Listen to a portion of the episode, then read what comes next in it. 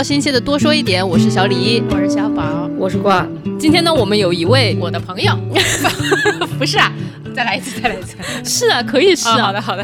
对，飞行嘉宾，飞行。嗯，我们的飞行嘉宾来到，就是这也是本节目第一次有飞行嘉宾吧？哇哦，first time。此处应该有掌声，我配一个吧，在后期。好的，要不然我们来先介绍一下我们的这一位飞行嘉宾李笑容朋友。李，哦，应该要叫叫起来好奇怪，叫李笑容朋友，还是叫李笑容同学，还是叫李笑容老师？老师。好吧，笑容先跟大家打个招呼吧。好，你们不介绍完，我都不敢说话，一直憋着。Hello，Hello，我是李笑容，叫什么都行，反正什么李笑容朋友、李笑容大姐，然后什么都行。姐是怎么回事？因为就工作中现在大家都年纪比较小，所以大家就会很容易叫姐啊什么的，我就也很乐意被叫姐。好呀，那小宝，你要不要先介绍一下，就是笑容作为你的朋友？对，首先笑容的名字很有趣，这真的是笑容的那个笑容啊，没错，真名儿啊 是的，笑容是我的大学同学，嗯，然后比我略小一点，呃，然后跟我不同专业，可以被称之为我的文艺生活的启蒙导师之一啊，然后跟他一起看了特别多的。就在本科念本科期间，那那可是两千年多一点儿啊，朋友们，大概二零零三年左右吧。然后就看了很多，就是如果让我一个人是绝对不会看的 一些电影。我至今印象特别深刻，跟李笑容一起看了一个电影，那个电影的结尾是个裸男被绑在柱子上面，然后万箭扎穿他。我现在想不起来那是什么了，你还 你还记得吗？笑容？我现在脑子里迅速的闪过了两个名字，但我现在确定是谁了。那我开始在想是帕索里尼还是德里克贾曼，我现在确定他是德里克贾曼，而且我还记得这个片子的名字，这个片子名字叫做呃塞巴斯蒂安。然后为什么我会想起这个呢？因为当时跟我们一起看那个朋友一边看一边说，我再也不想看这个塞巴斯蒂安了。大家赶快去看那个什么塞什么蒂安，我的天哪，有裸男在后面被万箭扎穿，好吗？天哪！大家知道哈，我和笑容的关系是怎样了哈？我们一起经历过什么 啊？看轮啊被扎穿。小李已经笑得快崩溃了，这 对，因为我们刚刚在就是正式开始录之前，我郭二还有小宝，我们三个人就在说说我们的笑声都太魔性了。然后小宝就在说他有的时候在节目里面笑都笑出猪叫。我说不不不，我说笑出猪叫的只有我一个人，就是我每次都特别像那种猪打嗝的那种声音，说好像你听过一样。不然你每次还是说回来，就为什么这次我们要请笑容来呢？其实是想要发大水。一期就是最近也是比较忙，我以为你说要笑出猪叫的一期，就是 就是没有时间看呃就是片子。然后呢，我们请笑容来其实是想聊那些忧伤的，就是有伤的呃文艺中年啊，对，因为我们 有病的文艺中年，就是因为我当时算了一下，我觉得我们四个人的年龄加起来可能有个接近一百五，有这么多，应该可能也没有。我们是我拉高了平均值。刚刚你看到刚刚郭二就翻了个白眼，正在脑子里面 迅速算了一下，确实快了，确实快了。远着呢，远着呢，没事儿。嗯，对，所以就是就想，反正就是瞎扯扯吧。就是我们这四个人的这个文艺跟文艺相关的一些生命体验。嗯，对我是这里面最不文艺的，所以我拉来了一位我认识的最文艺的朋友。嗯嗯，谢谢。笑容是从事什么职业的？要不要跟大家介绍一下？为什么说他是我最文艺的朋友？绝对不只是在本科拉我看一些奇怪的电影这种事情。嗯，就是现在的从事电影工作。然后做一些制片类的工作之外，也做那个法国电影展映，然后等于就是这是我主要的工作内容吧，还有一些法国电影相关的工作啊，又法国又电影的，果然很文艺，听起来特文艺哈，其实就是一位打工大姐。但是这个打工啊，这个打工跟打工是真不一样。我跟笑容其实算是半个同行啊，但是有点像那种银行的柜员和投行的那种感觉，你知道吗？是这种差距。为啥？为啥？就我们做电视剧的嘛。一跟法国，我还有朋友做综艺的呢，他会怎么想？公司出纳的感觉，小额贷款。笑死！哎呀。你冷静一点，你冷静一点。我们我们播客已经有若干次收到评价，就叫做笑来笑去也不知道在笑啥，说啥，关键也不知道在说啥。对，不知道怎么就笑成那样。因为有时候我们是因为一些真的很好笑，但是又不太能够播出来的东西笑成那样，我们就把内容剪了，把笑声留下，就变成这样。啊，我们让让小李缓过缓过来一下，对对，就是作为主持人的我呢，现在就已经无法正常 主持了。Anyway，脱口秀演员自己笑点太低的感觉。我们还是回到我们的大纲呗。对，朋友们，就算我们发大水，我们也是有大纲的。第一个问题问到大家，就是当你们说到文艺的时候，你们第一都会想到啥？要不然先从罐儿开始吧。非要说第一个吧，我脑子里蹦出的第一个词儿是安妮宝贝。很好啊，我也看过啊！我的天哪，虽然很羞耻，海藻般的长发，对对，哇，海藻般的长发，哦，真的，我好久没有听到这个词了。对，感觉不大洗头的样子。对啊，这就是文艺青年和文艺中年的差距吧？我的，还有还有那些还是有关键词叫什么棉布裙子，是不是？嗯对对对对，然后大口喝冰水，大什么嘴？大口喝冰水。大口喝，你用用你的这个腔调说出来，一点都不文艺了。不文艺，而且我小品腔，小品腔。当年看的可伤感了，但时时代实在是太久远了，已经想不出来什么感觉了。嗯，我我其实说到文艺，就是真的是一个就是会被打的刻板印象，就是因为不好意思啊，我就是被社交媒体洗脑太严重了。我想到文艺的时候，我就想到了帆布袋。帆布而且那种帆布袋是要在上面印着各种价值和各种观念的那种，就是比如说，那帆布袋就充分说明文艺约等于穷，是不是？你就等着被打吧你。哎，我就有很多的帆布袋。完了，对不起，对不起，对不起，我也有很多用来买菜。对啊，因为你去参加什么什么各种活动的周边，经常会送你帆布袋，然后你又不可能就这么扔了，肯定是物尽其用嘛。就我反驳一下小宝吧，我觉得那个伪文艺是挺穷的，然后后来发现伪文艺曾经也挺贵的。怎么说？然后真文艺是特别特别贵的，因为因为豆瓣上有一批人吧，以装文艺青年为荣啊，但是后来发现他们是伪的，但是他们花了很多很多钱去装，然后装成了一种 icon，花了很多钱。但是真的怎么花钱呢？怎么花钱？花啥钱呢？就比如说，这能花多少钱？是首先你要有一套别墅，然后在别墅里。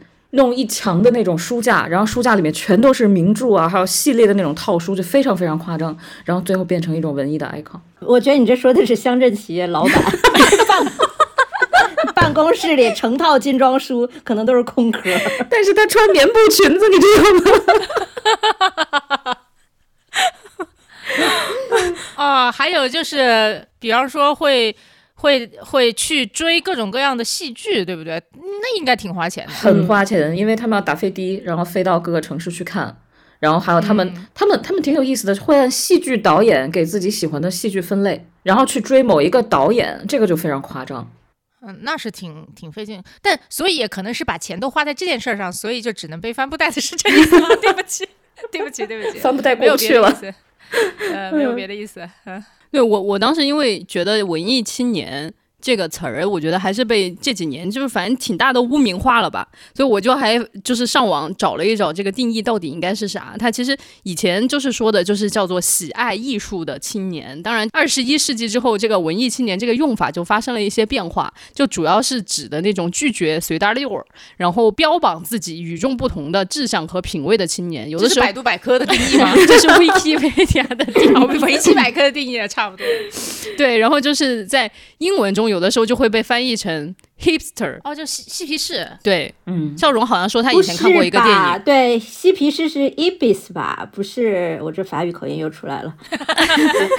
hipster，我记得看一喜剧片儿，里面那些人都被塑造成那种光头、戴眼镜、大胡子，然后那种满嘴新词汇，好像在一个某很时髦的公司，不是个文艺片，我感觉就类似于什么。《B 级单身日记三》之类的片子，商业片。对，就是说这个职场女性被 hipster 所挑战。听到没？我 H 都不发音，发不出来了。真的是法语口音了。对，我觉得笑容，你要不然就是跟我们稍微分享一下，就是法语电影吧。反正都已经说到 H 不发音这个法语最大的一个特点了。对，就反正大家总说一说到法语电影就觉得就是特文艺或者怎么样，但其实现在呢。你要真的问大家，觉得法国文艺片的代表是什么？你可能都会还是说什么类似于《天使爱美丽》，还有什么？呃，这个杀手不太冷。但这个问题是，这两个片儿呢，它在法国的观众眼里可能并不能算是文艺片儿，可能都会被视为是商业片。而且，我觉得挺商业的。对对，而且这个杀手不太冷还是英文的。嗯，而且这两个片儿应该都是有二十年以上了，所以就感觉就是这二十年来，这个法国电影在大家眼中并没有什么更新似的。哦，这么说起来真的觉得好奇怪，因为每一年，反正我觉得至少在社交媒体上面会看到很多人对戛纳电影节，对吧？又称坎城电影节，有非常多的热议，然后就觉得谁？戛纳和坎城是一个地方了哦，对，就是港台译吧，叫坎城，但我不确定是港译还是台译，我们叫戛纳。港台对，真的不 OK 啊！什么叫坎城啊？谁要去？好的，对不起，吐槽完了。对，然后就是，哎，就大家都会关心的一个盛世，竟然没有把很多的法语电影推到大家的面前来。他们其实每年都有选一定数量，而且其实数量不少的法国片、法语片都有的。对，但是这个可能就是因为它作为一个呃电影节，它会更优先考虑的是一些对于电影语言呀、电影艺术的一些革新，所以等到到达我们的大众层面，或者到文艺青年，且不要说到大众层面，就有一段的距离。嗯，再加上一些很现实的情况，在国内可能并没有太多的机会能看到这些电影。嗯，但其实这个法国电影或者法语电影都一直是在在发展的。虽然我也不知道这个法语电影这个概念可不可以这么说啊。嗯，但是就是法国片是呃一直都有在有新的，每一年都有很好的片子出来。所以我们也就希望，就是比如说，哎，不不好意思，要打个广告。每年我们都会做这个法国电影展映，都会把这个比较新的片子能够带到国内的一些片子，让大家来看看。然后大家有时间就来看看呗。我怎么觉得他打这个广告都打得不彻底？啥时候开始售票？这个北京是咱们这个其实是个全国巡展啊。北京市第一站四月二十八号中午，然后十一点五十分百老汇会员，然后十二点全平台开票。所以就是北京的观众，四月二十八号差不多北影节，大家也稍微休息一下，可以看一下这个法国电影展映的票。嗯，好啊，我跟大家提一个醒，就是在北影节，可能有一些朋友们想。抢那个 close 亲密的那个电影，就是今年我和罐儿曾经一度还是想，就是我们就先看资源，看完了之后聊一期。这个值得在大荧幕上看。对对对对，就是亲密，其实，在法国那个电影展映里面也会有。就是如果有北影节想要抢票没抢到的朋友们，就是这次千万不要错过。就是那个片子在大荧幕上看，感觉肯定特别不一样。对，很动人。呃，广告时间结束，但后面也指不定还有什么广告时间。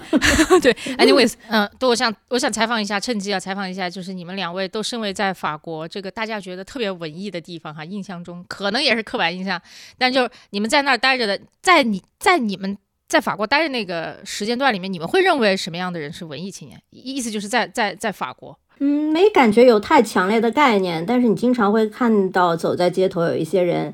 就很好看，也很自在。他不是说很时髦，穿的比如说是什么名牌或者潮牌，就很自在。可能就是那头发乱扎扎的扎一下，然后一个很松松的 T 恤衫，一个破破的牛仔裤，然后背一个帆布包，就觉得倍儿文艺。我觉得帆布包原来是 universal 的东西。你说会不会以后就是有那个外星人抵达地球，然后有一个文艺代表也是背这个帆布包？想什么这个送给外星人当礼物，真的太多了啊！你刚刚说，我觉得“自在”这个词确实是。然后我我我会感觉，就是在法国，好像普遍大家对文艺生活的那个消费的频次啊，是会比在国内更多的。对，就是我记得，就是比如说，我当时在巴黎上学的时候，其实我不在巴黎住，我就在巴黎旁边，就是离巴黎是非常近嘛，我也是近郊。对对对，就是可能我记得当时是四号线的。底啊啊的那里，我就在那里住。然后它其实当时已经算一个另外一个小城市了。然后就是那个小城市，每个周末都有很多的文艺生活，比如说什么音乐剧啊，然后还有就是舞蹈啊，什么乱七八糟的。反正我就会觉得，大家不会因为这是一个小地方而就非常的精神匮乏一样。当然，可能也是因为它还是离巴黎比较近了。嗯，我反正有这样的一个感觉。我不知道郭儿，你当时在纽约的时候有这样的感觉吗？在纽约有一个很好笑的说法。就是 你要么是有钱人，你要么是文艺青年，背帆布包。因为因为你其实你能很明显的看出来，留学生啊，真有钱的那就是穿金戴银大名牌，然后像我们这种背帆布包、穿帆布鞋去看免费艺术展的，一定就是文艺青年。哎，我觉得很好哎，这就意味着就是说有钱人就过有钱生活，没钱人过文艺生活，我觉得很好啊。我觉得纽约特别好一点是。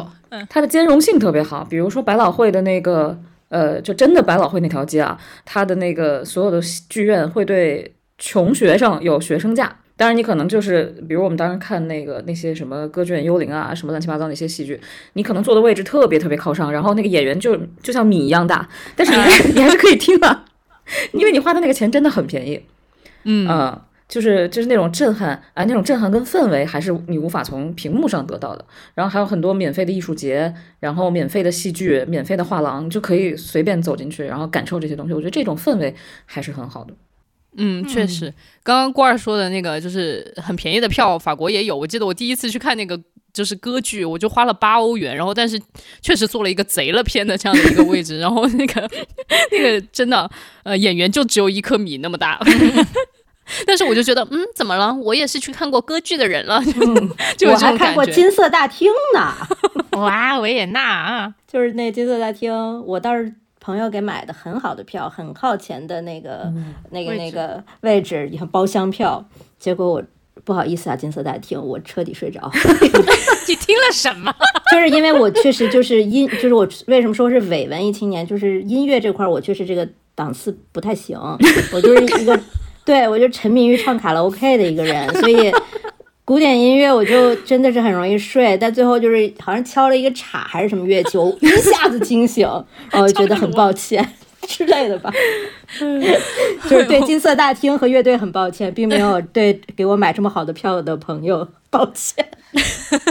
正常正常，小李去听音乐会也是中间就大概率会睡着吧，睡一会儿也是一会儿就醒了那种。可能也是因为听到茶突然想了一下。对，对，因为刚刚我们都说到伪文艺青年嘛，就是那你们、就在你们年轻的时候，你们见过真的文艺青年吗？他们就是长成什么样子，或者说你们认为什么样子能够作为文艺青年的代表？我我觉得就听听下来，就有过文艺生活的，基本上就是文艺青年。有过文艺生活的年轻人就，就毫无疑问。但我觉得有一种特别硬核的哈，就比方说大家就看电影，这谁都能看，对不对？嗯然后哎，看戏剧啊、需要一点点的那个，就是愿意投入进去的感觉了。然后听严肃音乐会，哇哦，对吧？还不睡着，还不睡着哦。然后我在我小宝是开始自我表扬了，他就是那种严肃音乐会不睡着的人。是看画啊，看画展也是吧？看画看画展还好看画展就去晃不太容易睡着。对，不太容易睡着。容易脚疼，我我觉得哈，我自己经历过的最 hardcore 的、最硬核的文艺青年是参加诗歌朗诵会的。哦，嗯、此处应该有掌声。掌声掌声。我真的参加过，我真的参加过，我是被朋友拉过去的。嗯，我之前，我我之前，因为我是狮子座嘛，我特别要面子。我听音乐会的时候，听不下去的时候，我也会绷直身体，假装投入。然后我看画展的时候，看不懂的时候，比如说在那种非常先锋，我心里想这什么玩意儿，但是表面上就是要很 很沉静如水，就想哦，然后跟跟旁边人说哇，真的很先锋，真的很很不一样，然后就说这种屁话。但是那个诗歌朗诵会真是打破了我的底线，那就是怎样？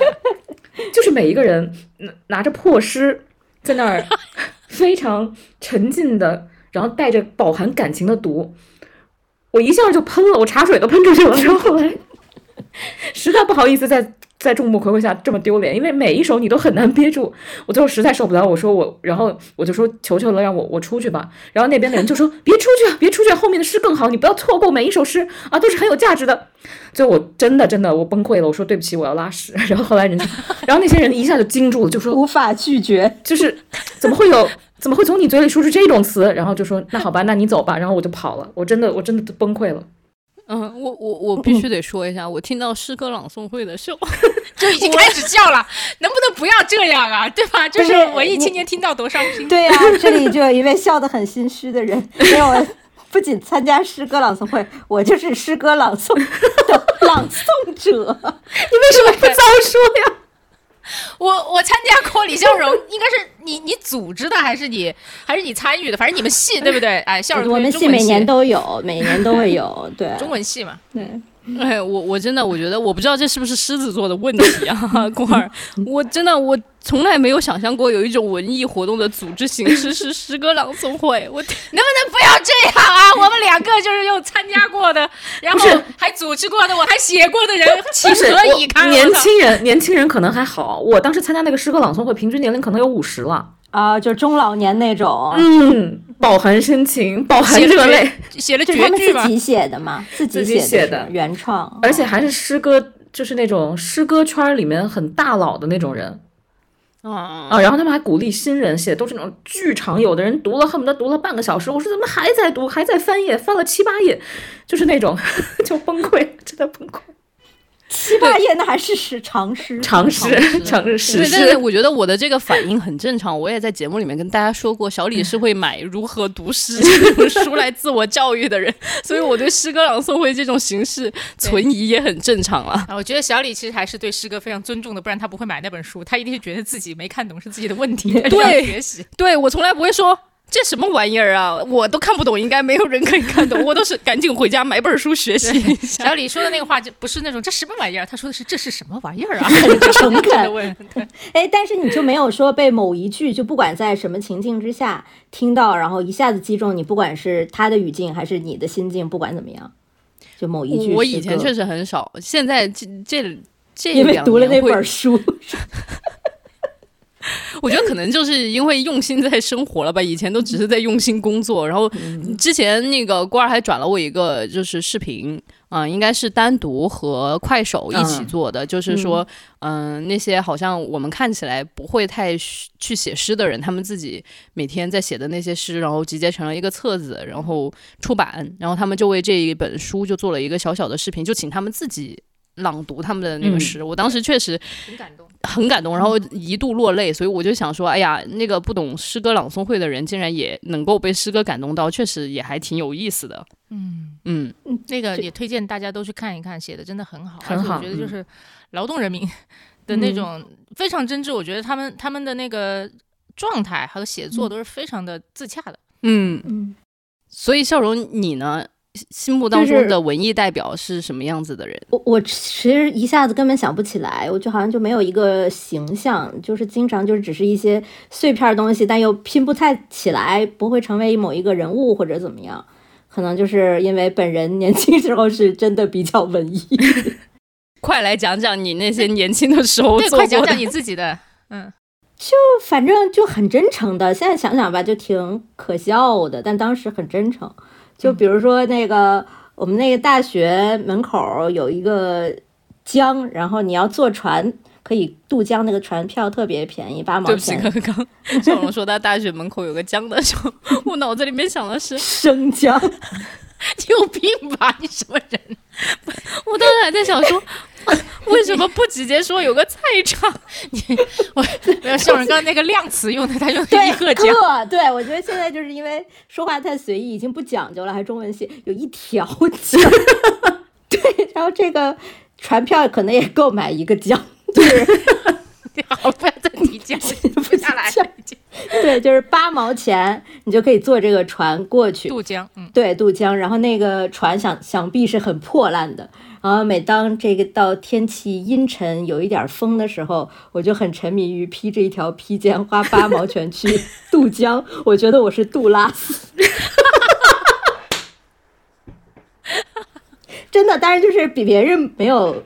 呃，人会看出我的内心戏，但我在内心深处觉得我是杜拉斯。我们都是这种比较矮小、其貌不扬，但是就是你是人，你懂不懂我？我不 care，我不在乎，就是一很任性的自我的生活，然后又觉得当时觉得自己颇有才华，但是现在这一切都破灭了。天呐，你知道我在翻我们的那个播客的评论的时候，就有一个人说我们这个播客很执着于虚无。就我刚刚听到笑容说这些都破灭了的时候，我又想到了那个虚无。但这就是我们人生的底色，不是吗？嗯，天哪，我 哭到停不下来，我笑到哭到停不下来，真的是太好笑了。了。你们呢？你们有什么什么文艺经验、对糗事儿官儿有什么说出来让大家笑笑？我本来想说一些不一样的，但是听完笑容这个，我突然想起来，当年就是当然不是为了装杜拉斯啊，因为我那个我太伪文艺了，我都不知道我装的是谁，但是我就觉得。我我们当时去纽约的，呃，就在纽约那个海港，经常坐海，就就叫水上出租车，其实就那种黄色的小船，然后坐在水上的时候，大家坐在窗边，你也不知道你是谁，但是你就觉得自己特别的文艺，在那个海上飘荡，然后身世很飘零，一个人在这么大的城市，就是那种孤独的感觉，然后忧愁的感觉，一下就让人很上头，所以经常就因为船票也很便宜，就经常在那个海上飘着，啊、下雨有写诗吗？没有，觉得自己就是诗，对不起，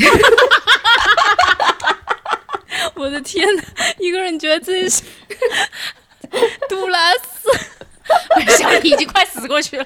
小李，你这样是不行的。我跟你说，你发起了这个聊自己的咱们的文艺生活，他一个人就看我们在这聊，自个儿在旁边瞎乐。我现在高度怀疑你收集我们的笑料，对，让我们成为笑柄。没有，今天其实是特别想借这个机会让小荣来分享一下法国电影。结果我完全不知道，就是这个头儿咋开的。我觉得还是说回电影吧，因为我的那个文艺经历可能跟电影稍微有一点点关系，但完全是属于无心插柳的这个系列。我还是比较想听大家的文艺生活。嗯。你有吗？你有吗？对，所以我就在说嘛，我小的时候是一个完全不文艺的青年。我小时候都干嘛呢？我跟大家讲一下，我小时候都看什么杂志啊？就是《Easy》，你们知道吗？那讲日韩娱乐明星的。小的时候我可沉迷于《Easy》。嗯，那个呃，日本日本美男子，就是 还有买当代歌坛，就这种。啊，然后呢，我们也有。呃，对，然后结果还还周末就老喜欢去朋友家里面，就是那个时候电脑还没有那么普及嘛，就在去朋友家里面打《仙剑奇侠传》，然后后来。嗯，电脑稍微普及一点的时候，就是就开始盗版碟特别普及。嗯，因为那个时候买正版游戏，一是不容易买，二是真的太贵了。所以我小的时候就有一个习惯，就跑到当地城市的中心，总会有一个电脑城的顶层上面去，那里就是买盗版光碟的。哎，每个城市都是这样哎。对对，然后那些盗版光碟里面就是主要含什么游戏啊、剧啊、电影啊。但我上去当时都是买游戏的，结果后来就是把比较有意思的游戏都买完了，我就问那个。他是主嘛，我就说你能不能给我推荐点别的？好死不死，人家就给我推荐了三部电影，然后 那三部电影我都还记得是集合在一张碟里面还是怎么样的啊？反正他好像还不是说一个碟就是一个电影，就是里面都集合的那种感觉。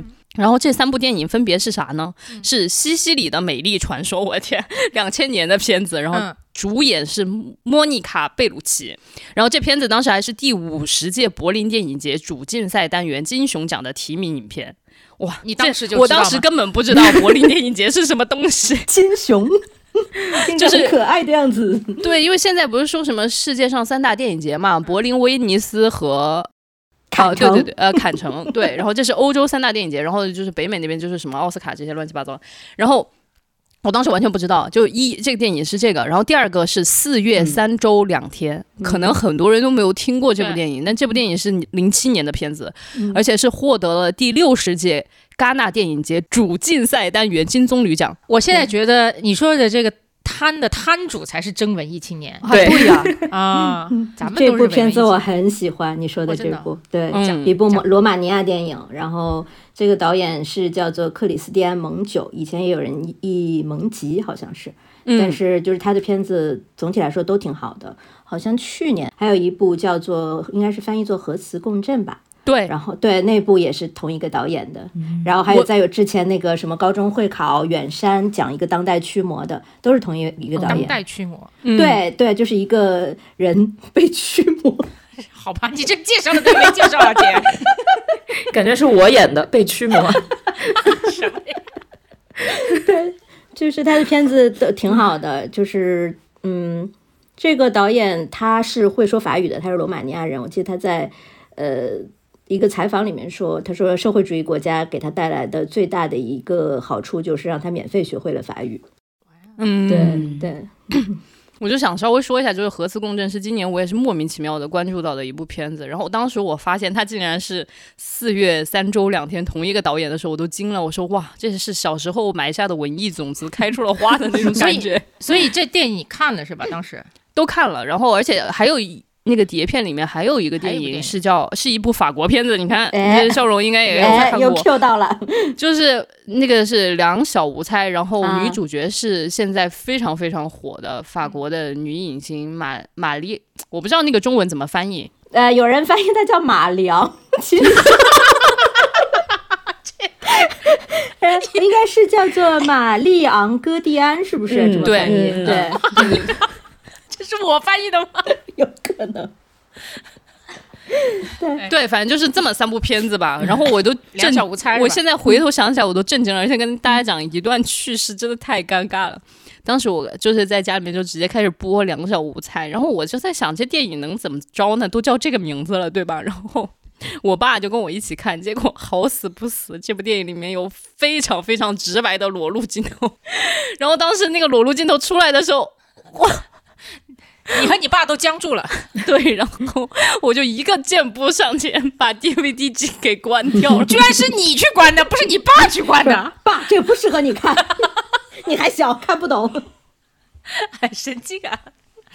虽然就乐了这半天，其实我我没看过《两小无猜》哈。嗯，就是那个对《两小无猜》这个片儿，就当时你居然没看过，应该是我们这个年龄段儿上大学的时候已经就就是挺有名的、挺红的。你当年没播过，那我就没看过。光给你看裸男被乱箭射死。对。这个片子的两个主演，就是除了这位玛丽昂·戈迪安和以外，还有一位男性演员叫吉约姆·卡内。然后他们俩后来在生活中成为了一对伴侣，当然应该不是演完这个片儿，我不太记得具体的时间了。后来他们是生活的伴侣，就是在戏外也。走走在一起了吧，算是。然后这个导演今年也有一部片子在北京国际电影节的主竞赛单元，应该是叫《同路前行》吧，大家也可以关注一下。如果有票的话，也可以去看看。虽然我也没看过，对。反正总之都是为法国电影打个 call。对，就是反正让大家看看还有啥新的。对，然后就是当时我看完这个电影之后，我就觉得哇，这两个人，他其实就是讲的这两个是从小就认识的一男一女，然后呢，就是一直都玩一个你敢不敢，就是我给你打一个赌，你敢不敢来响应的这样的一个游戏嘛。反正他们两个的就从小一直长大，就是两个人的爱情故事就一直围绕着这个游戏，就是纠纠缠缠，就搞了搞了很多很疯狂的事情，什么比如说当当街撒尿，你敢不敢？就大概就是这之类的，反正就很疯狂。然后，那我当时看完的时候，我就说哇，这就是爱情啊！你当时几岁？你当时几岁？反正应该是初中再大一点点吧，大概就是那个情况。然后就是，当然是我自己独自看完的哈，就是不是跟我爸一起看完。后来看完之后，我就是觉得这就是爱情啊。然后就是今天我在。准备这个节目的时候，我就又重新回去就稍微看了一下这个电影，然后我就发现了以下一条评论，然后就是他就大概罗列了他们在里面干的所有的事情，什么你敢不敢杀人放火，敢不敢把死老鼠，我都不敢念了，算了吧，就是一些非常夸张的情节，什么你敢不敢抽你父母耳光，你敢不敢抢你妹妹老公这之类的。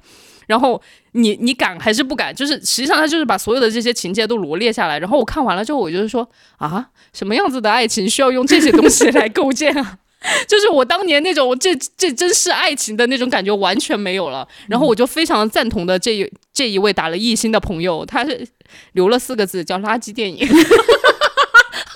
你这样好吗？好，我问你，那你现在给这部电影打几分？我就现在我一定会觉得就是。至于嘛？就是 就是，我就会觉得爱情真正的爱情应该不至于这样，这样好累啊。他应该，我算了也不想讨论，因为我没看过。我觉得他应该也不是他他的主题应该不是关于什么叫真正的爱情吧？我想，对，但是我就会觉得两个人何必为了所谓的爱情一一直要这么纠缠？我就觉得。可能现在因为也年纪到了嘛，就是纠缠年纪到了，就纠缠一回合你就觉得累死了。就是你还有工作对吧？你还要养家，就各种事儿，你就赶紧放弃吧。但是小的时候，我那个时候初中，我就会觉得哇，这是真正的爱情，没有这么。主要最后他们俩死了，你知道吗？小宝。对，而且是把自己浇到水泥里弄死了，就没想到这么一个片儿这样的结局是吧？是的，就是我当时看完，我真的三观都碎了。哦。好吧，因为这电影我没看过哈，但是我确实知道这个电影盛名在外，然后也有很多人吐槽，就是说看这片名就觉得好像还挺有挺有爱的，结果看完了之后就崩溃了。嗯嗯。但是我觉得刚才他说那个经体验，我前两天也刚跟朋友讨论，我说我小时候看，当然这个可能就是因为他提到了真正的爱情啊，我就跑一下题。就我小时候看那个港产片，有一部叫做《偷偷爱你》，不知道你们看过没有？梁朝伟和邱淑贞演的，然后那个梁梁朝伟是个有钱男子，然后突然变瞎了，然后这个女孩本来很自卑，喜欢他不敢靠近，但因为这个人变瞎了，他就悄悄的到他身边，假装是一个护工，然后怎么着帮呃帮助他之类的，反正就这么一个听起来挺俗套，但当年我觉得哇，这大概是世界上最好看的电影。后来我长大以后，有一次突然想起来，我就去又把这个电影拿出来看，就看了以后说哇，这个剧情很多都不通的，且不说价值观什么的，这个就不予讨论，因为毕竟是那个年代的。然后就是这个剧情是有问题的，但你当时你根本不会有这种感觉。这个时候我就在问我自己，我应该对当年的那个感动感到羞耻吗？然后我就很冷静的发现，我一点都不羞耻，因为我当时的感动是非常真实的。对但是我现在也不会强迫自己硬要说，我一定还要被感动。反正就是你现在是啥感受？我觉得至于吗？我要工作哎，我还要跟猫玩儿，对吧？就是，对啊，你是手机不好玩吗？我为什么要把自己浇水泥里？手机不好玩，也不能把自己浇水泥里。手机不好玩儿。好的，这暴露了自己平时下班回家的生活。一点儿没错。所以你说文艺，对呀、所以我们当年都是真诚的文艺过。啊对但但同时也要说，就当年我们也都真诚的文艺过，但笑容在宿舍里还是玩很多小游戏，这所以手机也依然很好玩，是真的好玩儿。但是真的好玩，玩小小游戏。那郭二呢？就是你年轻的时候，就是怎么过你的文艺生活的？可以用两个字来概括，就是装逼。四个字来形容，就是使劲装逼。这个词会被逼吗？对我们逼掉吧啊，反正都发语音啊。就中学的时候，为了跟同学显得与众不同呢，我下因为我们学校离西单图书大厦特别近，我下学呢就会去西单图书大厦看书。然后那个时候，大家穿一样校服的小孩呢，都会在柯南那块儿啊看书，我就觉得 太幼稚了。然后呢，我就走到 我就走到离漫画很近的国外文学那一档，然后找封皮儿最漂亮的。我当时谁都不认识，然后呢，封皮儿最漂亮的就是米兰昆德拉的书。我一看这个人名字也很长，然后书名呢 特别的文艺，什么告别圆舞曲啊，生命不能承受之轻是吧？一看就是看不懂的，我就站在那儿，我也不知道自己在看什么，但是我每天都会站在那儿翻几页。哇，一种黛玉葬花，孤儿读书。然后后来呢，看了几本儿也没看，也不知道看没看懂，但真的翻完了。然后后来又发现了有一个很神的人叫亨利·米勒，他写了两本非常重。非常重重量级的书，一个叫《北回归线》，一个叫《南回归线》。我以为它是地理相关的书，我当年很喜欢地理，我就看了。后来发现呢，文艺青年没有当成，但当成了黄暴青年啊！就欢迎成年的大家去翻一翻，真的非常震撼。尤其当年我才十四五岁吧，嗯，嗯，就是连男的女的可能都分不太清楚，然后忽然就发现自己被性启蒙了，特别的特别的惊讶。对，突然被性启蒙是什么样的体验、啊？无意中被性启蒙以这样的方式，对，上地理课时被性启蒙是什么样的体验？对对，然后然后再后来就高中那会儿，有人听摇滚在同学里面，然后我觉得哇太酷了。然后本来是一个很丑的男生，然后因为他听摇滚和朋克，你都会觉得帅了几分。所以不只是不止嘻哈和那个什么脱口秀喜剧啊，是男人整容的最好的东西。摇滚和朋克是当年就是我们那个时代男孩男孩子整容的最好的东西。对，你就觉得很帅，然后我就开始听朋克和摇滚，然后去 live house。然后发现里面又臭又脏，然后心脏 心脏都快被被震碎了，然后所有人唱歌都不在调上，但是当时觉得自己太浪漫、太酷、太文艺了。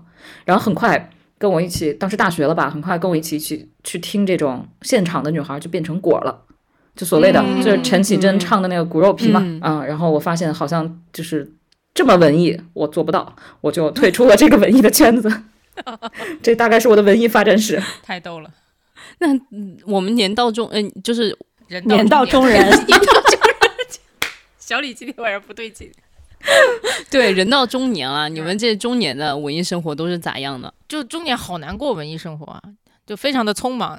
就比方说，我们之所以拉笑容过来一起聊天儿，就是因为我们这周完全没有时间看任何片子，而且就就比方说，就就算是真有时间，然后他们也会拉我看一些我说不上名字了哈，就反正我我会听组织安排，让我组织让我看啥我就看啥，然后我就跟组织哭说我要看《灌篮高手》，组织对于我的诉求完全不予理会，这是我这个礼拜这两个礼拜的这个这个感受。对。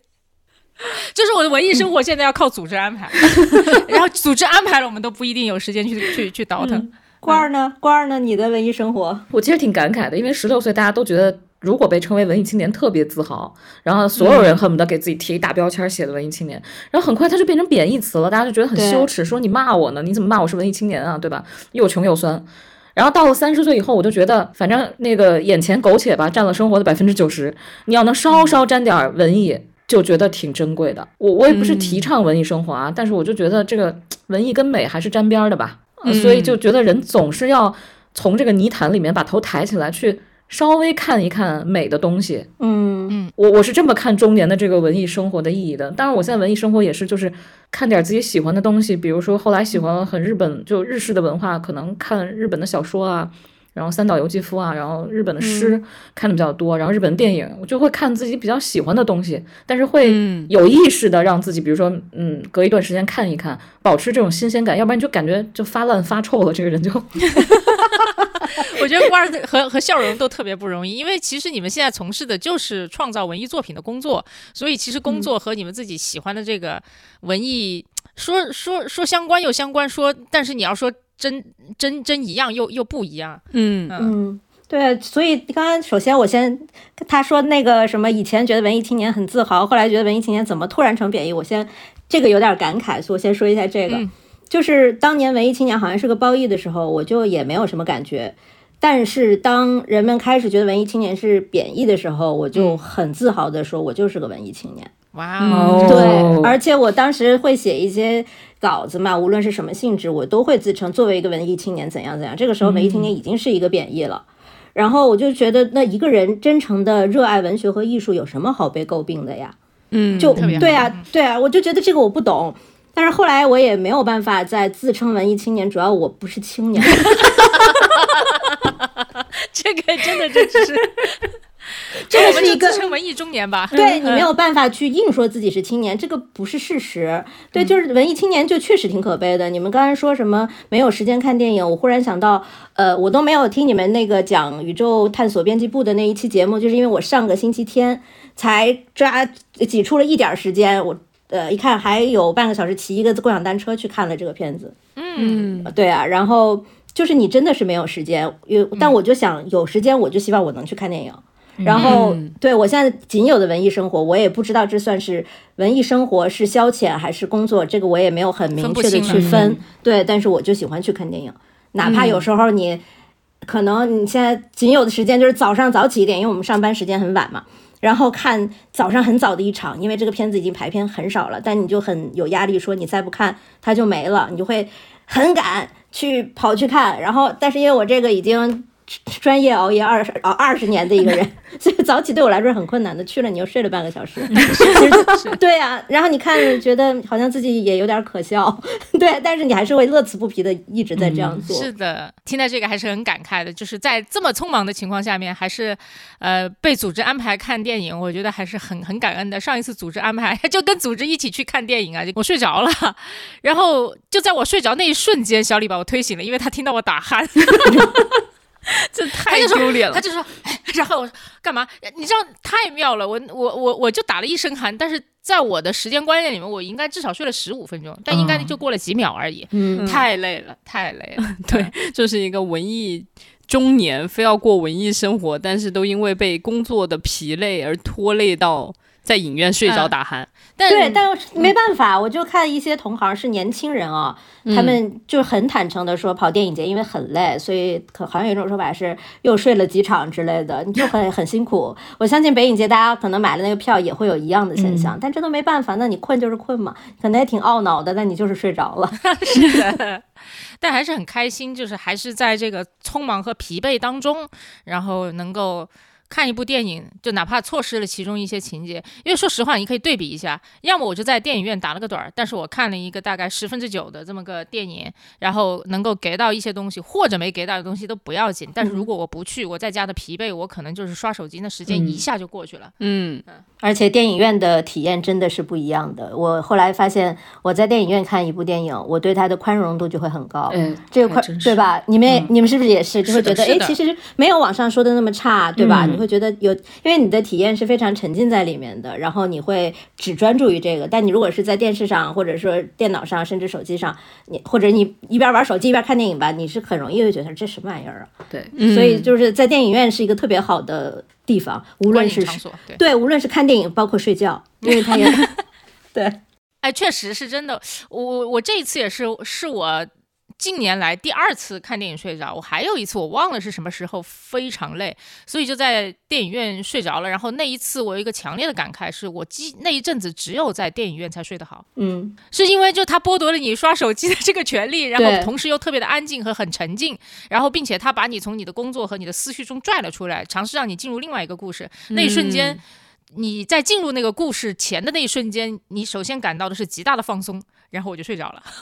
嗯你这说的时候说安静，我想起来以前在法国的电影资料馆，巴黎电影资料馆有看一个纯粹的默片，然后是满场，然后大多数观众都是老人，有些默片不是会有有现场配乐也好，有什么也好，那个是真的默片，哇，我睡的那叫一个 香。鼾声此起彼伏吧。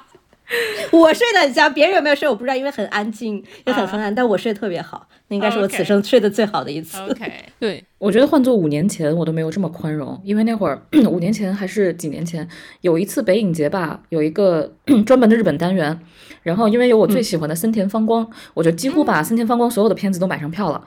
然后我当时发现两件事情，一个就是森田芳光没有人看，票没有人抢，嗯，然后呢，第二就是每次进电影院，大概十分钟以后就鼾声四起，所有人都睡得特别的安详。嗯，然后我当时就特别鄙视他们，我说你们在干嘛呢？那会儿我还年轻。然后直到今年看那个《宇宙探索编辑部》的时候，虽然我只睡着了大概有十分钟吧，但是我当时就想我堕落了。我回家呢，我回家就自我安慰了，用用两两个方式自我安慰。第一个方式呢，就是说，现在就是当当你成为了一个中年人，还要过文艺生活的话，你就问心不问迹。就是我的心是向往，嗯，我的心是向往文艺的，我坐进去了，我要接受这个熏陶。哎，但是我是中年人，体力不支了，我睡着了，不能赖我，这是第一。然后第二呢，就是安慰自己。大家不都说，如果你在梦里听到什么东西，可能那个熏陶会影响的更深吗？你这都能连上。嗯反正我觉得睡一下也没事儿，真的。就你现在回忆一下，你影响过你的电影也好，书也好，小说什么的，有哪次是说是这整个故事，其实都是一些碎片儿的东西。嗯可能你现在很多片子你也想不起来他在讲什么，但是某一个镜头、某一个感觉，你就会记得特别清楚，或者某一个书里面的，像上次跟一个也是一个资深的文学女青年，她说，那文学。真正动人的不都是那些废话？真的，因为你你复述情节什么的，你很快就能把一个故事讲明白，对吧？哪还有什么新故事啊？有什么太多跌宕起伏？但可能就是在某一个细小的地方，它就会打到你这样。嗯，所以睡就睡吧，醒来的那一刻看到了一个特别震撼的画面就值了。对，而且我觉得，就是对于中年人来说，过文文艺生活很重要的一点是发泄情绪，就是反正至少我是这样的啊，因为我觉得平时对自己的要求就是一个体面的一个就是稳重的中年人，嗯，对，然后就是。在工作当中，你肯定不能够就是大发脾气哦，但最近发了一次，但是 anyway 就是不能无缘无故的，就是看上去无缘无故的发脾气。然后，那你日常积压的这些压力，你怎么去宣泄呢？我觉得其实就是看电影发脾气啊？没有，就是你的就哭呗，就看电影就哭呗，啊、嗯就是我觉得其实哭是一个很好的宣泄情绪的一个方式嘛。然后我就想，嗯就稍微回想了一下今年我呃哭的那几次，第一，我想起来以前反正在。有一次是听彩虹合唱团大哭过一次，就哭的来那一包纸巾都用完了。对我记得那次记得是哪首歌吗？好像星河旅馆套曲吧，这之嗯类的，就觉得哇，怎么有一个人他能够那么执着的去追求自己的那种救赎。救赎和梦？我觉得哇，太难得了。我就觉得，哎呀，堕落的小李啊，你真可怜。就当时可能就是这种心态吧，然后哦，就开始哭。你当时是这样子的心情在哭的啊？对，就是觉得、哇，人家好纯粹哦，你在天天在干啥呢？就当时就疯狂的在哭，然后呃。最近一次大哭是因为知道坂本龙一老师去世，嗯我也不知道为什么。那那一晚上我就是哭的来，眼睛鼻子总在了一起。然后我也不知道，我好像觉得我日常生活当中虽然经常听他的音乐，但是也没有就是说爱他爱到啊，教授你的每一个生日我都要为你祝福这种。但是就一知道他离世，然后你脑子里面就完全都是他你曾经听过的他的那些音乐的旋律，然后同时可能会对应一些当时你听那些音乐的场景吧。你你可能也是为你逝去的青春在哭，我也不知道。嗯，然后还有一个，这个跟笑容真的有点关系，就是、呃最近看的那个电影叫呃真正的家人，嗯哎是这么翻译吗？对对的，哦，真正的家人，哇！我当时也是在里面就开始，因为当时是相当于跟我一个朋友两个一起去看的，然后他在看的时候，他就正准备转过头来说：“他说我看不得这些。”然后，但是我就已经哭的乱七八糟了。然后他就开始狂笑，你知道吗？他就会觉得说：“你怎么比我还夸张？”他说：“你真是没用啊，就是哭成这个样子啊。”但是反正就是我觉得《真正的家人》这部影片也非常非常好看，也是法语片是吗？是法语片子，是其实是去年北影节的。天坛奖的得奖影片对吗？呃，最佳导演奖。反正我我也很推荐大家看，因为这次马上这个法国电影展映就会有这个片子，然后而且好像是不是还会有这个导演来，嗯，北京跟大家交流。呃，这个是到时候我们北京展映的时候呢，它这个是会是第一场的放映。会在北京有三场，到时候每一场的放映之后都会有一个导演的一个推荐视频。然后，对这部片子确实是非常动人的，而且它是我们北京电影节的一个慧眼发现的，因为它其实并没有参加过很多的国际电影节，但是在去二零二二年这个北京电影节就把最佳导演奖这么一个很大的奖项给了这部影片，这其实是导演的第二部长片作品。它特别的动人，以及就里面的演员，他们所有的表演都是很自然的，无论是专业演员还是小朋友这些非职业演员，这个是足见导演的功力。呃这个女演员大家也可能会看着有点眼熟，跟刚刚小李说到的一个片子还有点关系。小李说那个西西里的美丽传说，这个导演还有另外一部作品叫做《海上钢琴师》。哦，对，然后这个女演员就是当年那个片子里那个。惊鸿一瞥，然后那个美迷人的，呃，双眼盯着镜头的那个女生。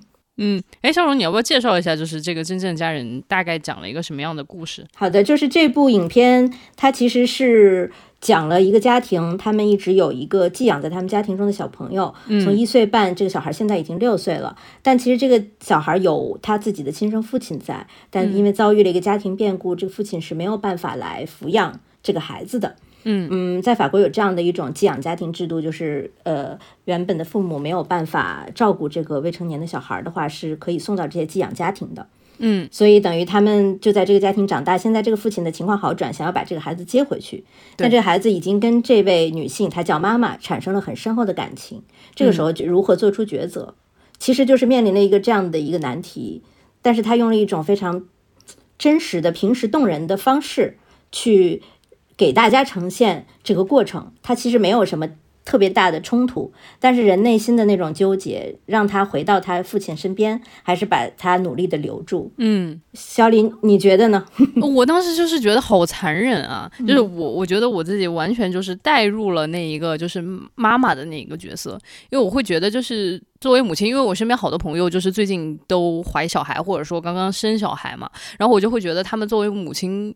的这个角色的时候，其实对小孩真的是倾入了非常多的这样的一个感情。当然，亲生的小朋友肯定是倾注非常多的感情，但我没想到，就是说他作为母亲对这个寄养的小孩，他也倾注了这么多的感情。然后，当你这个感情的纽带已经建立起来，然后非常的非常的紧密的时候，然后竟然要把它还回给以前他的亲生父亲。然后，而且其实我明显能感觉得到，就是嗯，这个小孩对这个妈妈，嗯，也是有更深刻的这种连接吧。对，就是如果。真的这个几年啊，嗯，也应该就是两三年吧，我觉得也不会时间太久。其实蛮久，一岁半，这个小孩应该是五岁还是六岁了，其实还蛮久的，就是等于他记事到现在已经有一点就是。其实那才是他最早的记忆嘛，对吧？对，所以就是我就在想说，那这个寄养家庭的制度，其实一开始的初衷本来就是为了让这些小朋友能够很快乐的成长。那就是现在他明明正在很快乐的成长，他但是又突然就是要把他的这种快乐斩断，然后而且同时也让他的妈妈如此的心碎，我就会觉得好残忍啊！但是他中间我记得是有一场戏特别的。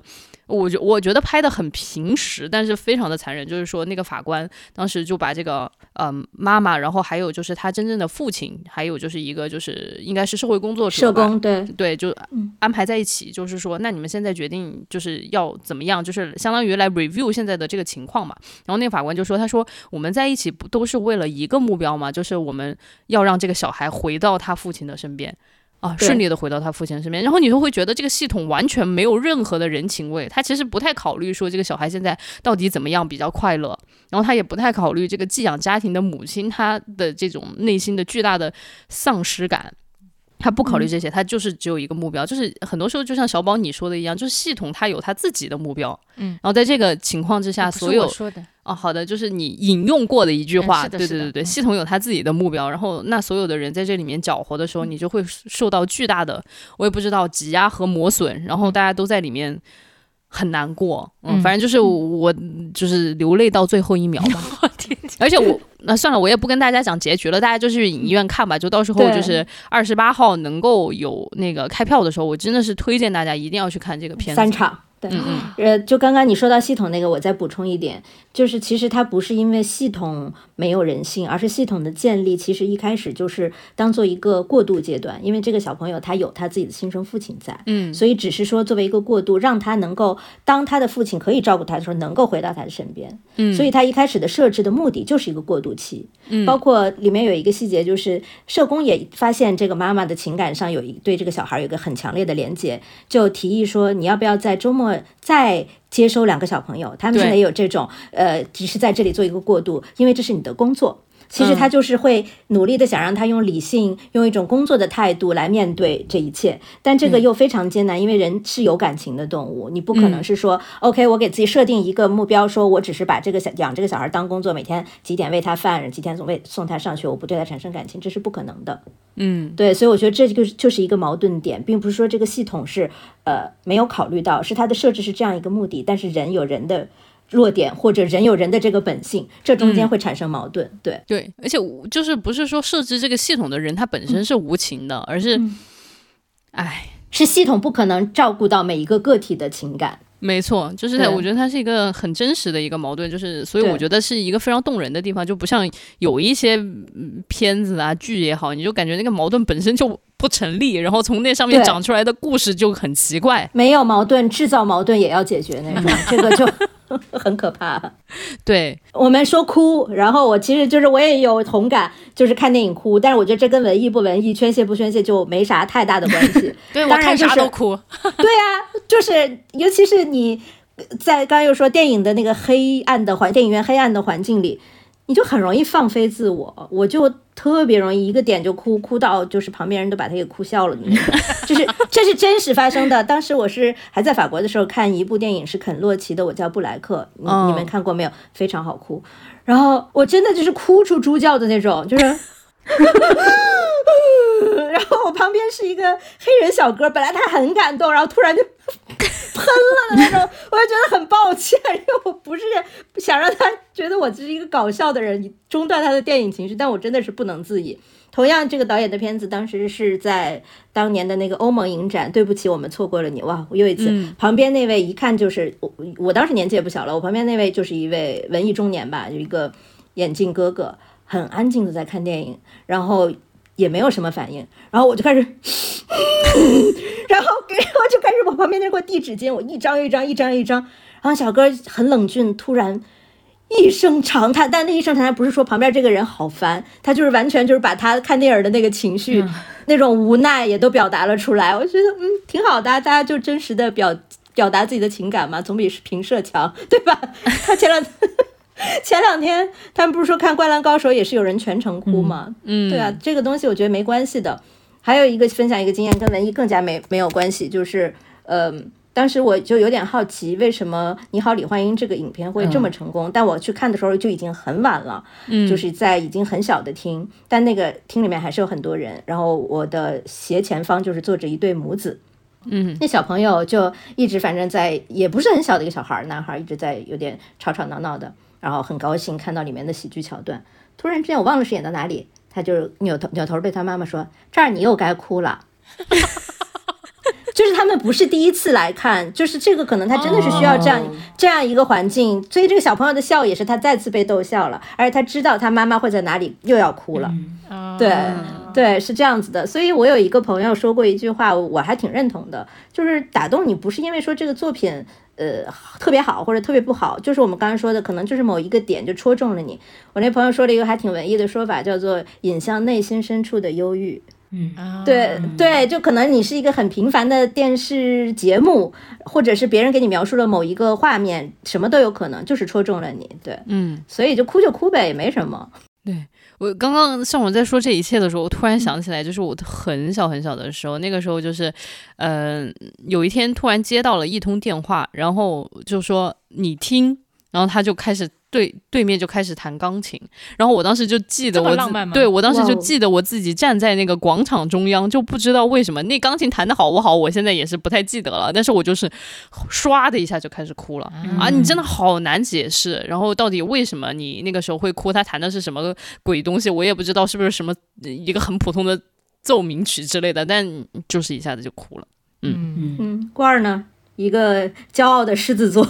不会轻易在别人面前哭吧？我在电影院经常哭到耳鸣。大家为什么要这？一个是哭到打鸣的，一个是哭到自己耳鸣的。我的天哪！真的，而且特别羞耻。在小的时候，第一次跟家长一起去看《泰坦尼克号》的时候，嗯，我不知道大人们都在哭什么，我觉得好无聊啊，画个裸女啊什么的。然后等到它重映的时候，我到了那个理解爱情的年纪了。当然，我不是为了爱情哭，我里面有很多比爱情更好哭的东西。然后后来，哎，哭着哭着，我发现我听不见了，然后我就看到，我就看到那个屏幕上的人嘴在动，然后人在动，但是我听不见了。然后我当时就抓住老张，我就说怎么了，怎么了？然后他就说，他就说你可能是耳鸣了。后来我才意识到，我已经哭到听不见东西了。嗯，天哪！我觉得反正就是文艺作品之之于我就是一个特别好的情绪宣泄。你看，大家都把自己的那种情绪宣泄在里面，然后除此之外。我之前在节目里面也说过，我老喜欢在文艺作品里面找生生命问题、人生问题的答案嘛。然后，因为其实我会觉得，就是人生这一辈子，你能活的那个浓度是有限的。就是你想，比如说我活八十岁，就只有八十年嘛。但是，就是如果你能拿其中两个小时、三个小时去经历别人的一生，因为往往都是别人的故事嘛，我就会觉得说，哇，那。我真的是赚到了，就是看到别人的人生领悟，然后可能启发自己，也反观自己。那所以，比方说，你能举一个例子，你迄今为止从文艺电影当，就从电影当中，从文艺作品当中获得过的答案，是一些启发吧？嗯，就比如说我们之前有聊过《困在时光里的父亲》，嗯，对吧？然后我当时就。我看完那个电影之后，我会觉得我之前跟我爸的那些互动什么的都很幼稚。然后我觉得已经到一个时候，需要跟父母好好的去相处，就是不要在他们说一点什么自己不喜欢的话就。一下子就是火冒三丈，因为我当时就想起来，我爸有一天跟我讲，他说他出去买菜，他突然一下子就有点 black out，他也不知道他在哪儿，然后他花了三个多小时才绕回家。然后我当时看《困在时间里的父亲》的时候，我就在想说啊，那有一天我爸爸会不会也这个样子？那对于我来说，时间真的就很紧迫了，所以我。后来再回家，我就对自己就有一个要求，就是不管怎么样都认真的去聆听父母到底在说什么。然后就是，就算自己有那个火儿起来，然后我也要理解这件事情，就是父母他们已经在老去，甚至他们在心智上面就慢慢的变成小孩，就有点像本杰明巴顿的那个那个电影一样。对，就是我当时就在想说，那现在就是该我去照料他们。嗯，就是我觉得如果没有那个电影在那里加速的话，我可能。还得多花一些时间才能够理理解，或者是才能够明白这个道理吧。去亲自经历那些悲剧吧。没错，没错，没错。所以说，我就觉得，哎呀，看电影有的时候也是一些获得智慧的方便法门。对。那不是杨德昌说吗？电影延长了人三倍的生命啊！对我，我得有一个提问，就是我们刚刚都在说自己作为文艺作品的这种消费者吧，啊，那就是其实这里面，比如说像笑容，你现在已经把组织文艺活动变成了一种工作，那你的感受会发生一些变化吗？嗯，其实就是，所以我刚刚一直在说，可能。大家之后听到我讲这些东西，也不会觉得这个人是文艺青年或者文艺中年，因为我现在的定位就是一位谦卑的打工大姐，真的就是我是真诚的谦卑，因为我工作比别人要晚，我是年纪很大才开始工作的。然后当我开始工作以后，我发现就是每一个人的劳动都应该被尊重，所以我是真诚的、很谦卑的去对待，就是我在工作中遇到的人，因为他们的工作经验比我久，会教我很多东西。呃，另外一个定位就是。也跟文艺青年不那么沾边，就是一个碰巧从事一些电影工作的影迷，嗯，但是又对，但是我又不是一个说特别资深的影迷，因为影迷这个圈子里也是很卷的，有非常 对，就是有那种真的很厉害，无论是从技术角度、影史角度，然后虽然我学了电影，但我其实是非常感性的、情绪化的，就像我刚才讲那些东西，你可能就是也不是为了获取什么意义，然后你也不会去做一些理性分析，你就是很感性的去看，然后你被触动，你可能你触动完了，你也。有些感觉也没有办法跟人分享，但是就在你的内心里酝酿着这样子。对，但是组织呃文艺活动，其实这个工作就是跟大多数工作一样，它其实是由那些琐碎组成的。是的，嗯，对，大家这个，所以就是每一个被在劳动的人都应该被尊重，大家都在很认真的在面对这些琐碎，把它去做好，处理每一个小的问题矛盾。嗯，也会面对很多的不解，就一样的，跟你有人去凶那些外卖小哥，他不理解他的工作一样的。我们现在就是真诚的呼吁一句，大家真的不要再因为删减去骂影院了，这个真的不是影院删减的。啊，对对，就是这个，我觉得每一次都觉得很委屈。我们去放映遇到了这样的情况，总会有网友在说：“我再也不去这个影院看电影了，这个影院放删减。当然，有一种比较严苛的说法说。你既然去放了，你就是帮凶。但是我们现实一点讲，他不放吗？这是他的工作呀。嗯，以及我们就是在每每天一点点的推，一点点推一下这个门，看看是不是有一个小门缝可以看到一点点。嗯，就是对我不是说要美化这些工作，只是说，嗯，就是有背后很多不为人道的，所以大家在这个事情里不要轻易的就去攻击大，就是别人。嗯嗯对对，瓜儿是不是也有相同的感触？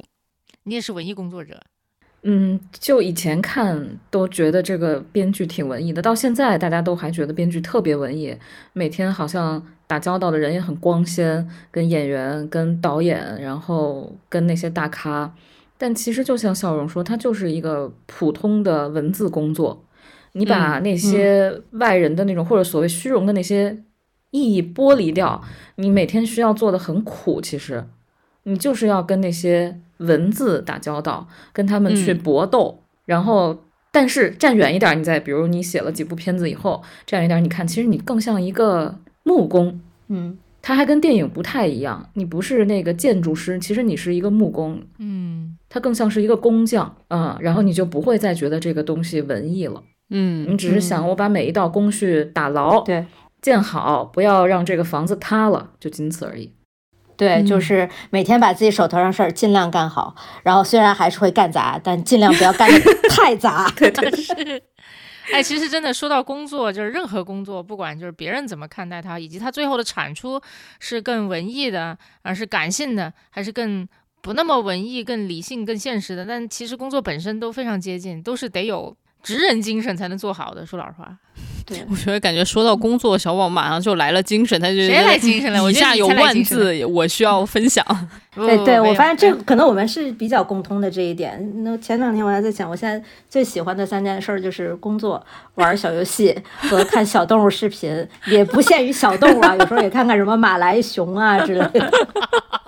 哎，真的差不多哎，差不多差不多，真的完全差不多。嗯，可能小宝要加上一个看美食视频吧。对，差不多吧，就看一些就是解压小视频嘛。对啊，那里面是无害的视频。对啊，那里面是猫猫狗狗，或者还是别人做饭，我觉得都是就快乐，对吧？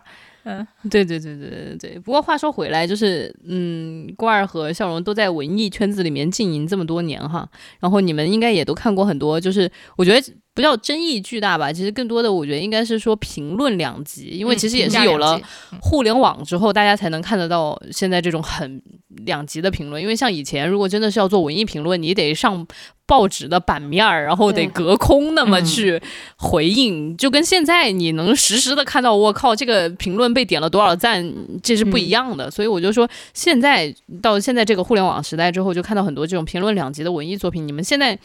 都怎么看待这种文艺作品的存在，以及说也怎么看待大家为这种文艺作品吵得不可开交吧？首先我觉得吵没事儿，别骂人就行。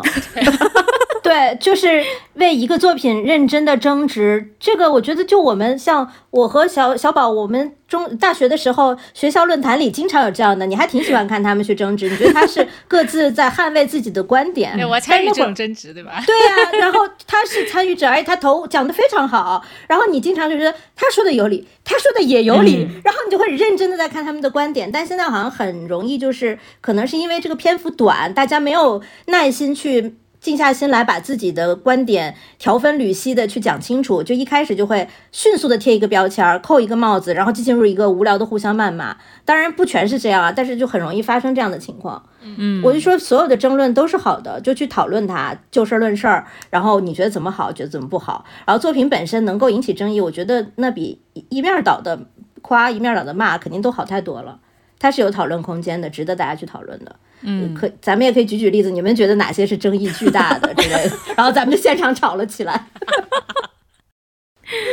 哎呀，哎，我我们做播客看电影啊，经常也是会就是看一些东西，大家都觉得特别好，豆瓣的分也特别高，可我们自己看完，有的时候是我们都不太喜欢，有的时候是会，就是我就可能呃包括哈，就算是我们三个四个都不太喜欢的东西，我我们的不喜欢程度也是有差别的。对，嗯，有可能就是比方说，就有人打两星的，有人打一星的，然后什么有人打二点五星的，这中间都是有差别的，而且大家不喜欢的点还不一样，嗯这就很正常。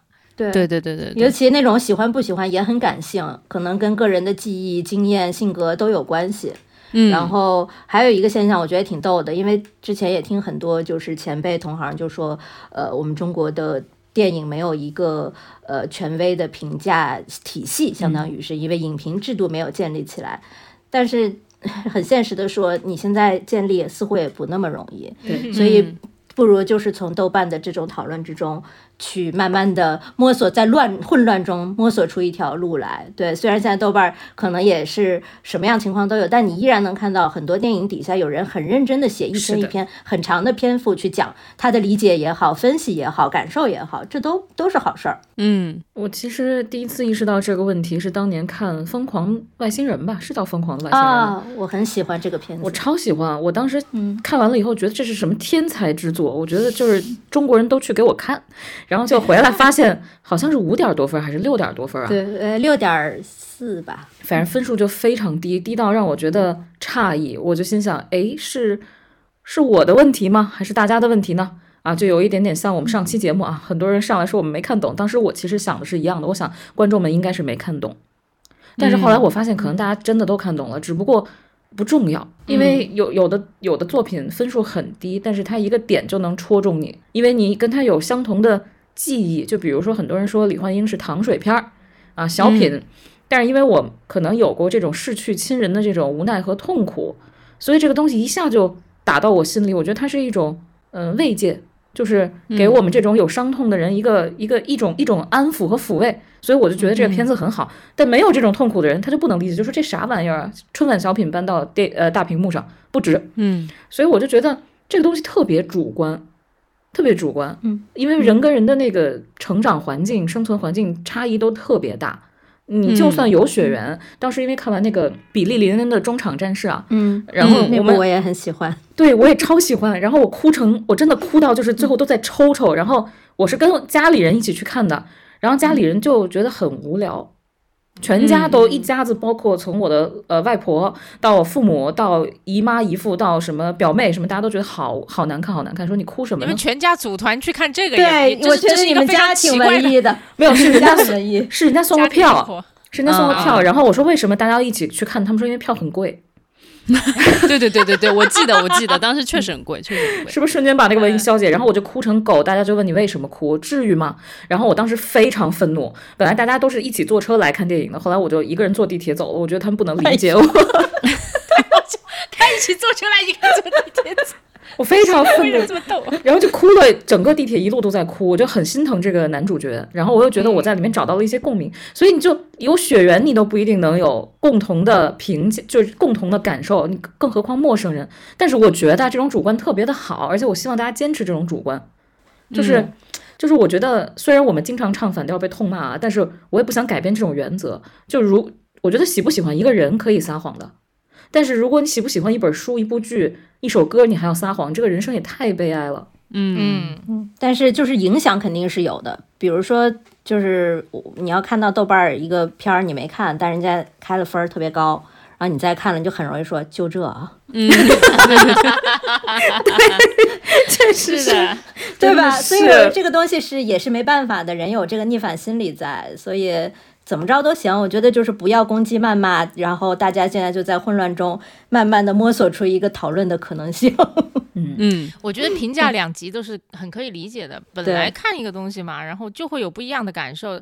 呃，他戳中你，他没戳中我，大家的生活经历和观念都如此的不一样。嗯我比较不能理解的，其实是持两种不同感受的人要互相攻击彼此。我说对，对，就是这特别像是对吧？就是包子是咸的好吃，甜的好吃，不是包子，豆浆豆豆豆腐脑或者豆 浆，对吧？咸豆浆、甜豆浆，粽子，对啊，然后就是那你你你吃你吃你的就完了，为什么要吵架呢？嗯真是的。对，而且还要跟人家，比如说像我们这种在重庆长大的人，我们吃那个咸豆花比较多嘛，嗯，啊，然后人家江浙的人吃甜豆花比较多，然后我就说甜豆花不好吃，然后江浙的人说你吃不懂甜豆花，这真的吃不懂。请问有因为你没看懂。请问有什么吃不懂的呢？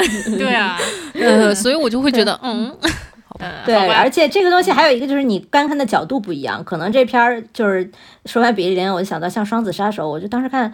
什么破玩意儿啊！然后我就看得很恼火，而且我是花了高价票，我自己买的票去看的。我说我花钱了，我还不能批评了，对吧？我也没有公开批评，我就跟朋友，我就跟朋友批评一下。但我就是因为去看别人去分析，从技术的角度去讲，我就觉得虽然我技术是很不懂的，我很谦虚的在跟很多专家去讨教学习，但是我还是很门外汉。但是他们会告诉我很多这个技术上有哪些东西，所以我说其实是不同的角度。但是像刚才小宝说的这种感受，还要硬要把别人的感受跟自己拉到一个战线上，我觉得这没必要。对，嗯。虽然就是再往后退一步，我也能够理解哈，嗯就是非得去说那种什么嗯爱吃甜豆花的人都怎么怎么地的那种人到底是怎么个心态，因为对吧，事出必有因嘛，有行为它必有动机，能理解哈。但是我只能说，理解和认可确实也是两回事儿。这就跟我们看电影一样，有好多时候你说你不喜欢他，就是因为你没看懂，还是是是看懂，没有什么看不懂的。但看不看得懂和喜不喜欢，喜不喜欢和认不认可，真的就是就分了三个阶段了。咱们现在就是文艺作品，它其实本质上还是一种呃娱乐大家的商品吧。我就觉得它都是，比如说这个导演、这个编剧，他创作出来，他以他自己的人生经验，或者说对这些事件、这些议题的这样的一个认知，他创作出来他的一种表达。他其实，在某种程度上面，还是想要 please 你们这些观众的，就是说，还是希望你们能够喜欢的。对，所以就是比如说，你说你觉得你特别怎么说呢？我觉得有的时候是希望你喜欢，有的时候是希望你享受，嗯有的时候是希望就是你看到我作为一个创作者，我看到了你的处境嗯还有他想跟你对话，啊，对想跟你对话我觉得这个是嗯对，他是想要告诉你他的想法，同时我相信很多人也会去看，创作者也会去看大家的反馈。嗯他应该很多的创作者不是说完全不在乎我拍完有啊，然后就是我只是享受我创作的过程，他也会希望得到回馈，所以大家的争论争议也都是好的。所以我就觉得不可以单纯的，就我不会单纯的把文艺作品定义为一个消费品，因为这个消费就是用、用过即用过弃的。嗯对我相信很多都是他想跟你交流，想跟你对话的。对，然后还有一些创作者，我觉得他可能就是想冒犯你，戳你一下，我觉得也是有的。哎，是的，对，所以那些争议是他们期待的。哎我就呃不好意思又跑一下题，就是呃前一段时间也是在跟朋友讲说，我们在就是我和小宝上大学的那段时间，大概是两千年初。到一零年之前，其实包括九九十年代末，有一大批非常挑衅性的，呃，以法国影片为主吧，然后出来，你看的可能它是情色的，然后或者怎么样的，你看了完全不愉悦，你就知道他在冒犯你，他在挑战你，他会挑战你的很多成见，挑战你的既定印象，就好像刚才郭二说的，看完以后变成黄暴青年，就你没想到他对他不是说取悦你说这个东西，哎嘿嘿嘿，并不是，不是那样的，就是你看完以后你会觉得是很不适的。嗯这种不适其实让你在发掘你对这个东西的并不单一的一种想法和体验。嗯哎，这说的特别好。那种不舒服，其实就是人在开始超越自己原有的观念边界时候那种感觉。嗯对就是通常改变都是在不舒适区发生的。嗯对对，以及这些创作者依然在坚持创作，像其中有一位法国女导演，今年还有在呃戛纳的主竞赛入围。当年她就是两千年后出了一批这种呃评分很低、挺让人不适的，很多人觉得惊世骇俗的这种片子。所以创作你说的就特别的文艺，要我说就是疯批，对吧？他又有点沉闷，他又是很沉闷的他完全不取悦你，对。所以就是你说冒犯也好，或者说他就是想要看你的反应，或者他真的不在乎你的反应，他只是想要这样子去表达，都有可能。那就是笑容，咱嗯这次的这个法国电影展映里面有这种 会争议很大的电影，有，还真的有，而这个没有什么观看的，就是比如说太闷，你要很强迫自己入，就是呃沉浸的这种，并不会。它是这个话题上面就是会引发人讨论的。这个片子叫《人间世事》，其实它的阵容很强大，对，它都是那种资深的老戏骨，也有像那个嗯。甘斯布夏怎么怎么翻译？夏夏洛特甘斯布，她去演这个女主角，而他们是全家齐上阵。她的这个伴侣是导演，她的儿子就是这个男主角。然后其中她片中的男朋友是谁呢？就是《天使爱美丽》里面那个羞涩的男孩，也那个人本身也是一天使位导演。爱美丽一直在占据了法国影 对，因为我没有办法，就是因为现在你包括之前跟很年轻的朋友讨论，说你最喜欢的法国电影什么，还是《天使爱美丽》，对，所以你就很难去绕过它。对，然后这个片子它是在讲一个性侵案件，它从不同的角度去讨论这个性侵。嗯，可能女性主义者会说，我完全不同意里面会隐含的一点所谓灰色地带。然后可能就是这种很多反女权的人就会说，哎，这个东西就是存在的，以及不同的人物经历这个事件不同的版本的陈述，从这个用这样的方式去把观众拉进来，你来去做这个法官，然后里面有很棒的庭审戏，然后我你在想看，对，观看这个影片没有嗯对那个还挺精彩的。观看影片没有什么门槛，但是看过之后，可能大家是可以做一些讨论的，因为这也是这几年大家讨论很多的一个话题。嗯他当时在法国整体就是本本土的表现怎么样啊？这部片子本土表现好像还可以，然后但我不太记得它具体的这个上映的时间了。但是它的当时亮相是在威尼斯电影节，非非主竞就是非竞赛的一个单元这样子。哦，对。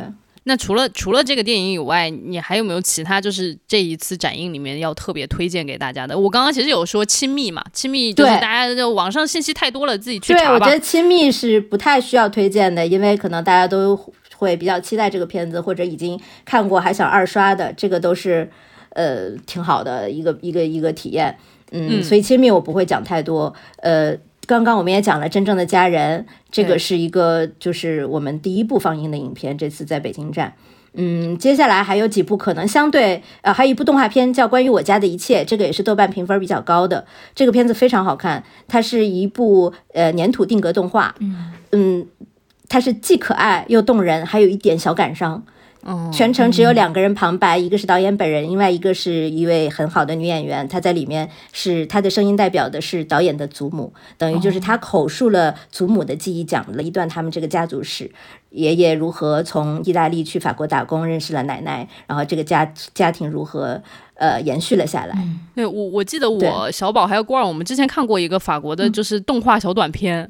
我觉得就是法国人在做动画小短片这件事情上，就反正在做动画片这件事情上，我觉得脑洞清奇，然后而且都做的特别的美，反正就是那种。呃，有一些神奇的天赋。对对对对对，反正就是很很让人惊讶，我觉得。对，就是动动画片，我们是每一年的法国电影展映都会有一部动画片的。哦，想看想看。对，这个真的值得去看。呃，除此之外，还有几部可能就是大家暂时还没有那么熟悉的。呃，就比如说像《异国原乡》，这是一个女性导演的作品，它是讲了一个从科特迪瓦来的非洲移民家庭在法国三十年的历史，然后是主要聚焦了这个家庭的三个人物。这个导演的上一部作品是也是他的第一部作长篇作品，叫做《年轻女子》，就是讲一个有点儿所谓疯批女孩儿，喜欢你说这个我就有点想看了，怎么办呢？三十岁的疯批女子在巴黎的一段生活嗯很迷失，这个我当时看了也是引发了很多我自己个人的情感和记忆。对，虽然经历不完全一样。第二部呢，这个是嗯 没有那么疯批，对吧？对 对对，哎，那他跟弗兰西斯哈是比较相像的那种类型片吗？年轻嗯类型上我觉得不太好类比，就是他们不能严格意义上算类型片，你只能说题材都是讲这种呃年轻单单身女子在大城市，但是这个女生是当时经历了一段人生的动荡期，她也不知道自己要哪哪到哪里去，就到处游荡，这个值得去看一下。对，然后《异国原乡》就是讲这个移民家庭，暂时的并那个豆瓣评分有一点点低，但是其实我觉得这个并不是那么的公允。大家可以更加的去看一些片子里的细节、人物的情感关系，而不是简单的说啊，不就是讲一个移民家庭，而且是一个白人拍的。其实我觉得他的呃，无论是他的摄影机的高度，还是他的距离，都是拿捏的很好的，并不是说有一种居高临下或者是怎么样。因为这个故事就是他的生活中的伴侣的故事的一个改编，相当于是。哦，就是我刚刚可能稍微补充一下，对法国文化不是那么了解的伙伴们，就是科特迪瓦其实就是一个以前的法属殖民地。然后呢，就是我当年反正读大学的时候，也有非常的多的朋友，就是来自于科特迪瓦，他们可能就是这。就是读大学，从科特迪瓦来到法国，然后也有他就是科特迪瓦后裔，然后一直在法国长大的这样的一些朋友们，嗯。嗯，然后这是异国原乡，还有一部叫做《欧也尼·格朗台》，它就是那个欧也尼·格朗台，嗯，对，它是一个新的改编，然后这个改编其实也是加入了现代元素，大家可以去看一下，它并不是说还是原样去照搬巴尔扎克那个小说，因为巴尔扎克写得好，但是它是在那个时代背景下，然后大家是看一个二零。二零年以后的改编，如何去处理这个女性的选择？嗯，其实它也是有带有现代性在里头的。好想看，怎么不是？我听到笑容讲，我就觉得他的那个语言都是很具有文学性的。就是我现在想一下，我们是我校中文系的，对我觉得刚刚就想了一下，我们之前聊的那些，就是在推荐电影的时候，我们讲的那些，我的天呐，大白话，这不是很好吗？我 我也挺大白话的，因为就是我就是讲到这个很。不由自主就带入了我当年那个半瓶水的这个学习里面学到的一些语汇，这个就也挺自然的，不是说刻意的要用这些词儿，就是你好像以前，比如说你写论文也好，你跟人讨论用了这些词儿，你就很自然的就会用到，嗯，不是说要让人觉得说你在拽一个什么什么术语这样子。对，还有一部想要推荐的，就可能更加冷门一点，叫做《少女索朗日》这部片子，这次是我们的中国内地首映，之前大家是没有看过的，呃，可能乍看这个故事会有点。不那么呃刺激，因为它就是讲一个少十三岁的少女，她生活觉得很幸福，但突然之间她父母要离婚了，嗯，他要如何去面对这一切？嗯，然后里面没有什么特别大的跌宕起伏，即使这个人物的行动已经是有一点点戏剧性，但他处理的是非常的平实的。嗯，以及这个并没有把它做成一个，就是我们很怕那种反离婚说教片，就说，哎，你看你离婚会对小朋友造成什么样的伤害？它并不是这样的，但是它会展示在这个过程之中，因为这个家庭的呃破裂，对于人关系上的这种不可逆的这种撕裂、这种分裂，嗯，人的分离，以及这个小朋友在成长过程中，里面有一个他父亲说了一个很残酷的话，你要知道。有两个世界，一个是成人的世界，一个是孩子的世界，他是他们是不同的。他爸爸就甩给他这样一句话，但其实他可能是要在这个过渡，我如何从这个世界跨到那个世界的时候，能够不摔一跤，也别来个大趔趄，我能够顺利的跨过去。对，然后嗯，这个片子我也很推荐大家去看，让大家静下心来去看，去看导演如何很有耐心的去呈现这个女孩子她去面对这个事件她的反应。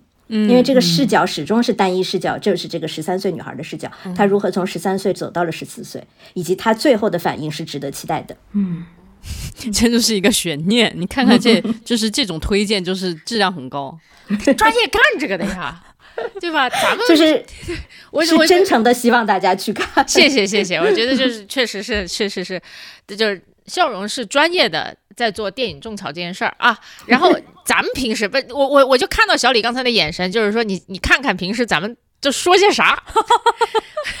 对，就是因为我觉得，就是影展是我自己也会很关注的一个呃观影的机会。嗯，每年无论是北影节，还是说上影节、平遥影展，包括平时我们看到的有一些呃国别展，还有像回顾展，像今年年初的沟口健二和田中绢代展，这些我都是绝对不会错过的。即使很忙，一定要把那个时间排好，一定要去看，因为错过这一次，你就不知道等到啥时候了。是的，是的。还有一些民间放映，这个大家也可以想。办法去关注一下，但这里我就不推荐了。为了保护他们，大家有兴趣的去 找一下这些信息。对，因为他们能放到一些就是真的很有价值的、很有意义的影片，但是没有什么太多的机会去看到。就是我们这个小节目们，以前就是总是在结尾的时候会让呃，就逼迫，就是小李就会逼迫官儿和那个小宝都非要推荐点啥，我就只差推荐哈利波特。对，但是就是后来发现压榨也压榨不出来个啥了，然后就是这个小环这个小环节就已经你们可以荒废雇我来了很久了。推荐，你们可以雇我来推荐。每次你们聊完说，哎，现在插播推荐环节，然后我就会来安利一个我觉得好的东西。可能看完以后大家就会说，就这。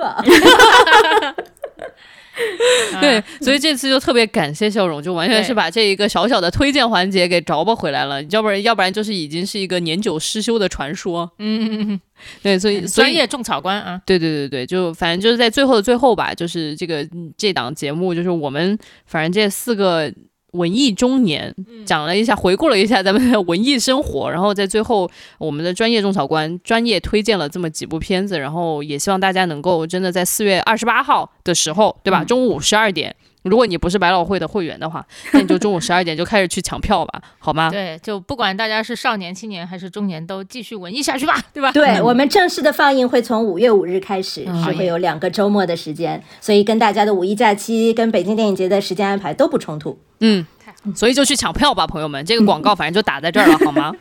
以及再打一个广告，就是后续还有别的城市，大家请继续关注。啊，太好哦，了！好的，好的，太好了。那也不是就是咱北京的朋友享受。好，那我们今天的节目，就差不多到这里啦。谢谢大家，谢谢谢笑容，谢嗯。超开心，好的，那我们下周见，拜拜，拜拜拜拜。